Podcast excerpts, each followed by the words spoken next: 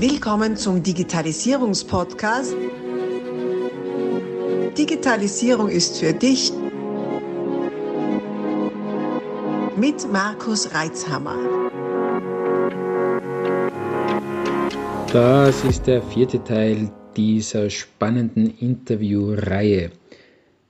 Wenn du die ersten drei Teile noch nicht gehört hast, dann stoppe am besten jetzt, geh zurück und hör dir auch die vorigen Folgen an.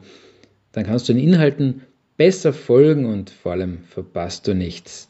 Ansonsten viel Freude mit Teil 4.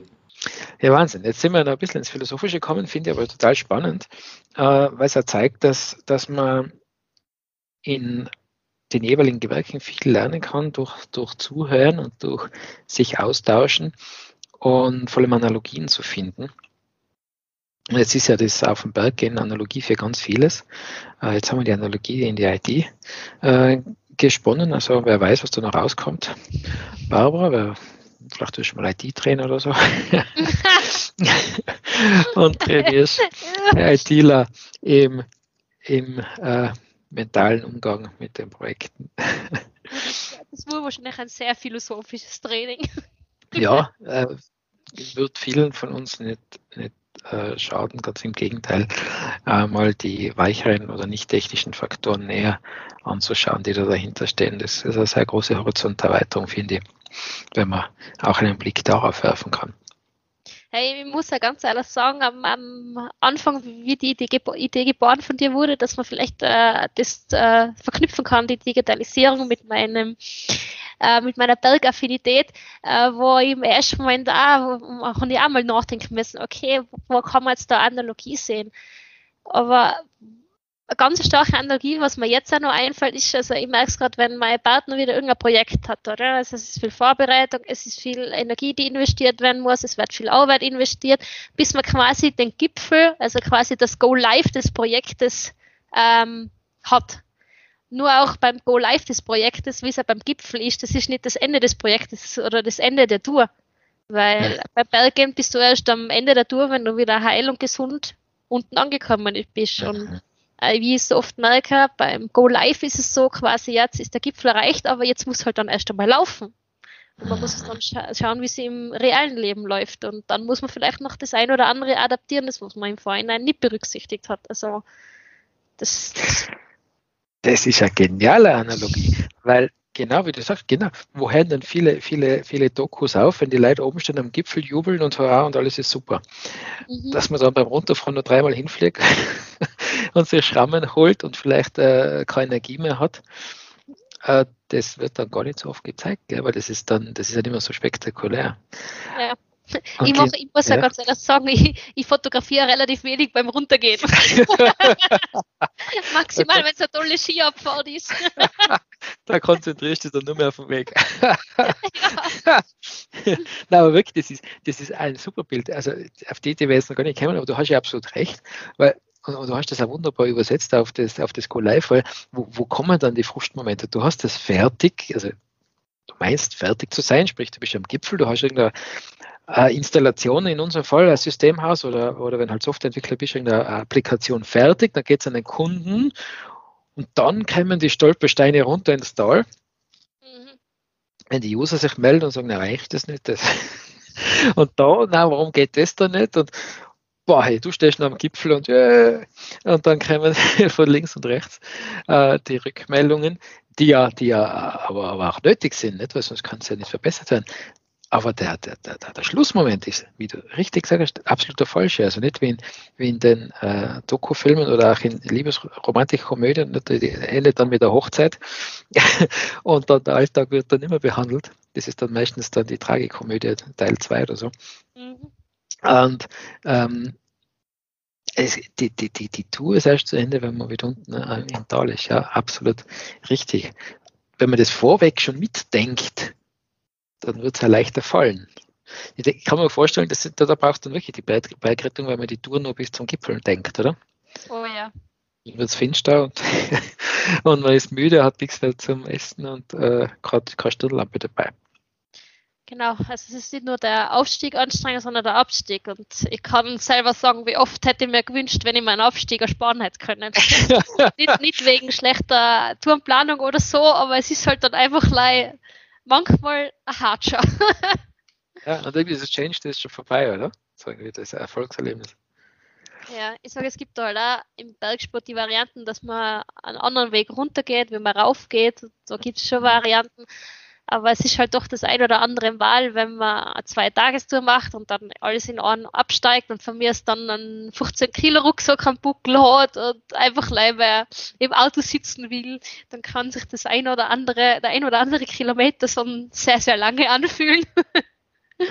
Ja, das ist ja, äh, stell mir vor, ein wahnsinniges äh, Training der Willenskraft und der, der Mentaltraining, das hinzukriegen wie schon gesagt, der kann sich lang anfühlen. Also der Rückweg ist meistens länger wieder, wieder also gefühlt, wie der Weg nach oben, obwohl es rein physikalisch leichter, äh, leichter wäre, hinunter zu gehen, als wie hinauf, nicht rein so.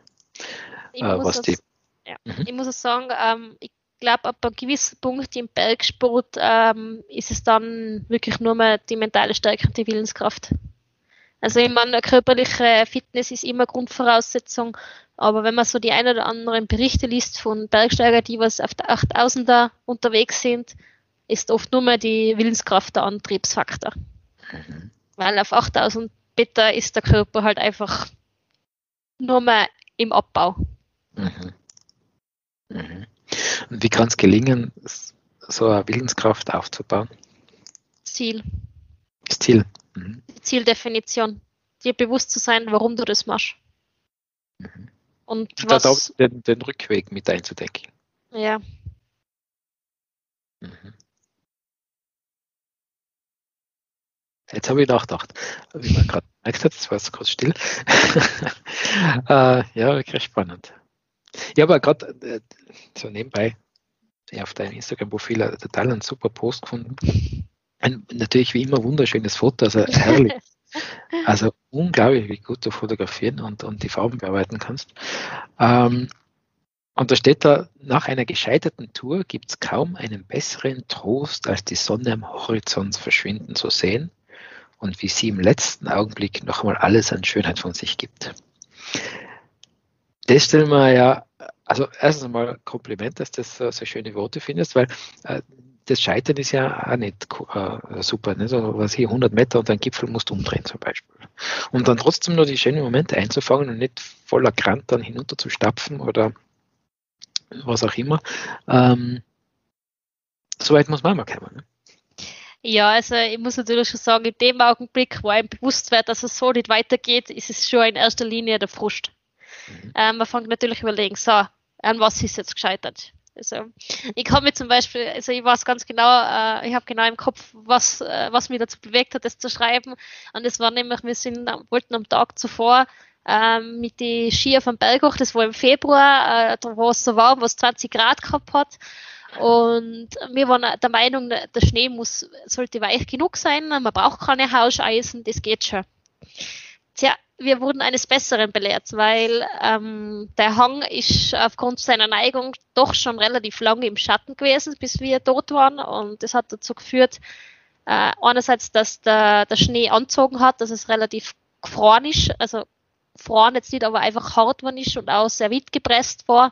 Und dann ist der Hang immer, immer steiler geworden. Und irgendwann war es dann einfach nicht mehr möglich, mit die Ski einen Halt zu finden. Äh, und dann haben wir gesagt, nein, das hat so keinen Sinn, weil also selbst wenn wir dort äh, ähm, geländetechnisch nie in einem, einem sonderlichen Absturzgelände gewesen waren, also es hätte jetzt nicht viel passieren können, äh, aber wir, uns war einfach allen klar, das hat so einfach keinen Sinn. Und dann sind wir wieder runtergefahren und dann war die Enttäuschung im ersten Moment schon groß, weil man während dem Runterfahren halt gesehen hat, wie die Sonne halt schön untergegangen ist. Und äh, was, mein Gedanke war ja, theoretisch wären wir jetzt oben und hätten das alles genießen können und so weiter. Und was aber dann ich jetzt inzwischen auch durchs Mentaltraining einfach gelernt habe, ist dann trotzdem zu erkennen, ähm, was ist positiv oder was hier nicht das, das Positive ist der falsche Ausdruck, aber was sie aus der Situation lernen kann. Mhm. Mhm. Und für mich war das dann einfach der Punkt, okay, Auch selbst wenn es 20 Grad hat, bedenken, wie lange der Hang schon im Schatten ist und dann im Zweifel zum Beispiel die Haarscheißen trotzdem mitnehmen. Weil so viel wiegen die Dinger nicht da. und eben aufgrund von dem sind wir dann am nächsten Tag doch nochmal äh, Skitour gegangen, auf einen anderen Berg hoch und haben dann den Sonnenuntergang nachgeholt, äh, den was wir quasi am Tag zuvor verpasst haben und ja, jeder, der was am Berg oben schon mal einen Sonnenuntergang erlebt hat, glaube ich, kann es nachempfinden. Das sind einfach die, die, die Farben, die, die Wärme von die Sonne, von die letzten Sonnenstrahlen, einfach ein Tag geht zu Ende in all seiner Pracht. Mhm. Ist die, die Art der Fehlerkultur, also äh, der Grundgedanke, das Grundbestreben, aus Fehlern lernen zu können, auch eine Art der Fehlerbewältigung? Ja, also zumindest für mich persönlich ähm, ist es äh, ein guter Weg, mit Fehlern umzugehen. Weil es hilft keinen, wenn man sich die ganze Zeit selbst Vorwürfe macht und in Vorwürfen versinkt oder anderen Vorwürfe macht. Weil was, von dem hat man einfach nichts. Da ist keine Entwicklung da, da ist keine Perspektive da und man kann das nicht mehr ändern. Und wenn ich, sage ich mal, äh, zu blöd bin, die Haarscheißen in den Rucksack zu packen, dann bin auch ich selber die Schuld, dass ich da nicht hochkomme. Mhm. Das ist dann einfach so. Und mhm. natürlich kann ich dann das ganze Wochenende spinnen und einfach nichts mehr tun. Oder ich versuche zu schauen, dass ich sage, okay, passt, das nächste Mal, ähm, jetzt habe ich es verstanden, jetzt habe ich es kapiert, äh, ich schmeiße die mhm. einfach rein und versuche dann einfach dann am nächsten Tag äh, das Beste aus dem Tag zu machen. Und mhm. dann habe ich trotz einem gescheiterten Erlebnis im Nachhinein ein schönes Wochenende gehabt. Ja, ja das finde auch, das ist auch wieder ein Punkt, wo man eine gewisse Analogie zwischen unseren beiden doch sehr unterschiedlichen äh, Aufgaben finden kann. Äh, denn man fehlt aber sich nicht müde, man scheitert natürlich.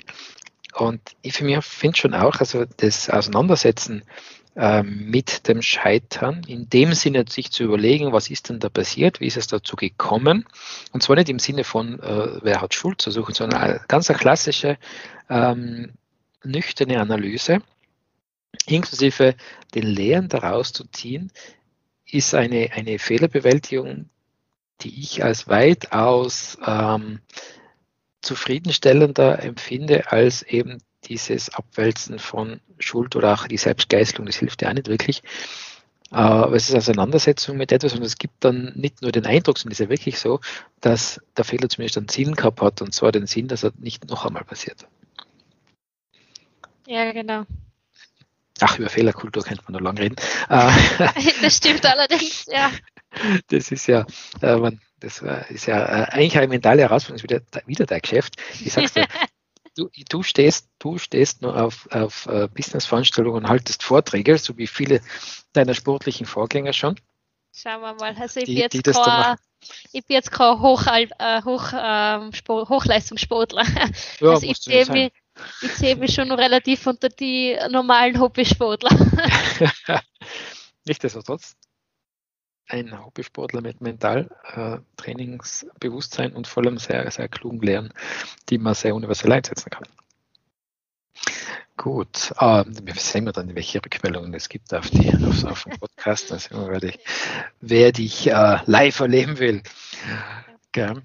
Ja, gut. Reden, reden du ja gern. Ja, tschüss. Siehst du. Ja, gut. Jetzt Nichtsdestotrotz will ich es dann trotzdem bei dem bewenden lassen. Also wir haben jetzt einige Analogien zwischen, zwischen deinem äh, Sport, zwischen deiner Begeisterung und meiner Begeisterung der Digitalisierung gefunden. ähm, ja, also manche schreiben mir da, boah, wenn ich deine Bilder sehe, ich muss auf auf den Berg. Das Gefühl habe ich auch. Ich weiß nicht, im Winter machen in den Höhen, das, das wäre das wär fahrlässig. äh, aber jetzt sicher im Sommer werde ich sicher wieder mal den Höhenblick genießen und, und äh, ja, einfach diesen tollen Ausblick auf mich wirken lassen. Danke für diese Inspiration auch. Ja, äh, wer das, wer das äh, sich auch mal anschauen will, schaut eben bitte auf Instagram unter Barbara und unterstrich Sachsel oder barbarasaxel.at und dann werdet ihr verstehen, warum ich da jetzt gerade so ins Schwärmen gekommen bin, welche tollen, beeindruckenden Bilder da die Barbara mit ins Internet bringt von ihren anstrengenden und gut vorbereiteten Touren auf vielen Kontinenten, wie ich gesehen habe, wo du schon warst. Also das ist eben genau das Schöne an der Digitalisierung. Im Endeffekt, ähm, es war ja unter anderem eines der kleinen Ziele ist ja genau das zu entfachen an anderen Menschen, das du jetzt gerade mir gesagt hast. Also ohne Digitalisierung wäre das nicht so in dem Ausmaß oder zumindest hätte die nicht so viele Menschen erreichen können, die jetzt durch das dann doch erreichen. Ja, ja, definitiv. Und wie gesagt, es ist gut umgesetzt. Ähm, das, äh, man sieht wirklich die, einen Hang zur, zur Perfektion und ähm, es ist nicht nur die Vorbereitung, die bei dir einen großen Stellenwert hat, sondern auch die Nachbereitung offenbar. Ähm, ja. das, das, ist dann einfach, ja. Das ist dann, wenn mein Partner schon ein Mittagsnickerchen nach der Tour auf der Couch macht, sitzt sie am PC und du Fotos bearbeiten. ja, das ist, das war auch nochmal ein eigenes Thema, trotzdem motiviert zu sein, obwohl Partner sich ausrastet, trotzdem sich hinzusetzen und das schön zu machen. Ah, Wahnsinn. Ja, vielleicht machst du, wenn man so einen, einen, einen Mental-Podcast, dann hast du schon einmal Erfolge, mehrere Folgen mit dem Thema gefüllt. Barbara, gibt es noch irgendetwas, was du hinausrufen willst an die Hörerschaft am Ende dieses unkonventionellen, aber wie ich finde, sehr, sehr spannenden Gesprächs mit dir? Das Wichtigste ist einfach, ähm, wenn man den Wunsch hat, in die Berge zu gehen, ähm, eine kritische Selbsteinschätzung. Das, da tut man sich selber einen Riesengefallen damit und da tut man jeden Retter, der was möglicherweise zur Stelle sein muss, äh, auch einen Riesengefallen. Also man kann gerne seine Leidenschaft ausleben, äh, nur immer das Bewusstsein schärfen. Was kann ich leisten? Was ist für mich möglich? Ähm, kann ich an meine Grenzen gehen? Ist es vernünftig, an meine Grenzen zu gehen? Und ja, und der Wunsch, heil nach Hause zur Familie, zu Freunden, zu Partnern, zu Verwandten kommen, sollte auch groß sein, weil jemandem will man das ja erzählen, was man Tolles erlebt hat. Vielen lieben Dank, Barbara Sachsel. War ein schönes Gespräch mit vielen Wendungen und sehr, sehr vielen Einblicken und Erkenntnissen. Ich hoffe, euch Zuhörer hat es auch gefallen. Ihr habt auch Inspiration bekommen aus, aus diesen anderen Blickwinkeln und wünsche euch eine wunderschöne Zeit und nehmt die Bilder dann mit bei euren Überlegungen, die die Bauer uns bringt und in die digitale Welt übersetzt hat. Ja, ich bedanke mich auch ganz herzlich für die Einladung. Äh, es war jetzt wirklich ein sehr nettes Gespräch. Und ja, ich freue mich immer von dir zu hören, Markus. Die Freude ist auf meiner Seite. Servus. Tschüss. Abonnier doch gleich unseren Podcast und vergiss nicht, eine 5-Sterne-Bewertung zu hinterlassen. Bis dann, wenn es wieder heißt, Digitalisierung ist für dich mit Markus Reitzhammer.